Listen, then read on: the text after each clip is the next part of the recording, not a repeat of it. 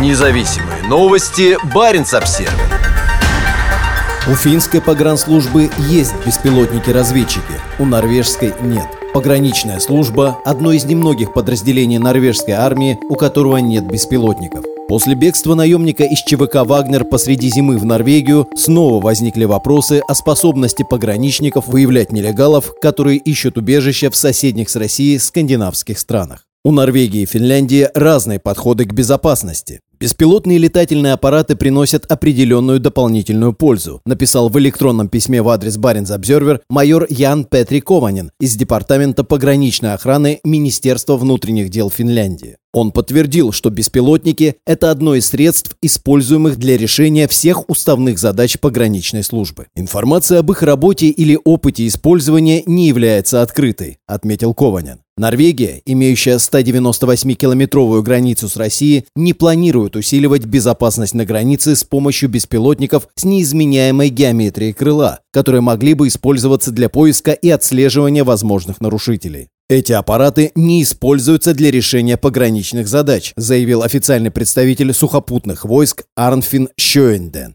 Беспилотники с неизменяемой геометрией крыла есть в гарнизоне Сёрварангер, но они предназначены исключительно для использования диверсионно-разведывательной роты, подразделения, задачей которого является защита от вторжения, рассказал начальник гарнизона подполковник Майкл Розмара. Шоенден добавил, что сейчас для охраны границы рассматриваются различные типы оборудования и техники, но их необходимо рассматривать в контексте их воздействия на живущее в пограничной зоне гражданское население. В долине приграничной реки Пас люди живут особенно близко от границы. Не все из них были бы рады круглосуточным полетам оборудованных камерами беспилотников над их домами. Как сообщает организация US Norway, объединяющая представителей отрасли беспилотных авиационных систем, в 2019 2015 году вооруженные силы Норвегии закупили разведывательные беспилотные летательные аппараты с неизменяемой геометрией крыла на сумму 152 миллиона крон у калифорнийской компании AeroVironment.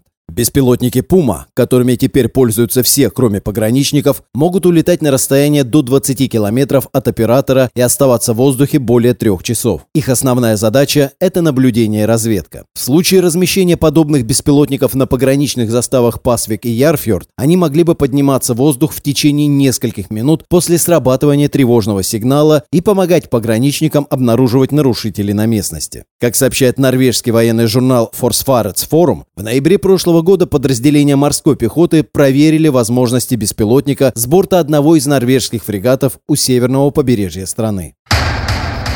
Вертолет в. Недавно полиция Финмарка заявила о необходимости срочной переброски на север для охраны границы вертолета, использование которого обойдется в сотни раз дороже, чем беспилотника. Такой специализированный полицейский вертолет был отправлен из Осло на север прошлой осенью, но пробыл здесь лишь ограниченное символическое время до наступления морозов, снега и полярной ночи. Сейчас вертолет находится в Осло на расстоянии 1400 километров от границы с Россией. В случае экстренной ситуации время полета до Киркинесса составит не менее 7-8 часов, так как по пути на север ему понадобится дозаправка в Финляндии или Швеции. На вопрос Баренц Обзервер министр юстиции Норвегии Эмилия Энгермель ответила, что запрос на вертолет должен поступить от полиции Финмарка. «Не могу исключить, что он может быть использован снова, но это не мой вопрос», сказала она, отметив, что это входит в обязанности Главного управления полиции. Министр подчеркнула возможность введения новых мер в случае изменения ситуации на границе с Россией. «Я ожидаю, что на государственной границе будет порядок», сказала она. Прошлой осенью Хельсинки обнародовал план строительства строительства до 260 километров заграждений вдоль 1340-километровой границы. Планируется, что в Лапландии заборами будет укреплена граница в районе пунктов пропуска Сала и Рая Йосипе, Лота.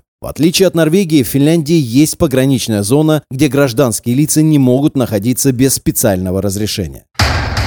Беглый вагнеровец. Андрей Медведев, наемник из ЧВК «Вагнер», который в прошлые выходные сумел пробраться через многоуровневую систему охраны российской границы, стал первым человеком, у которого успешно получилось переправиться зимой в Норвегию по льду реки Пас. Сейчас он находится в Осло в ожидании решения о предоставлении ему убежища. По сообщению CNN, вагнеровец ранее дважды пытался пересечь границу с Финляндией, но потерпел неудачу. Ранее Медведев рассказал о том, как пробрался через забор из колючей проволоки и о том, как его преследовали российские пограничники. Он побежал на свет первого попавшегося дома на норвежской стороне. Медведев постучал в дверь и попросил женщину вызвать полицию час 58 ночи шедшего по дороге Медведева задержала местная полиция. К тому времени, в соответствии с двусторонним соглашением о происшествиях на границе, норвежцы уже были проинформированы ФСБ о нарушителе. Теперь местные жители в районе Киркинесса задаются вопросом, почему норвежские пограничники не обнаружили нарушителя до получения информации от российской ФСБ.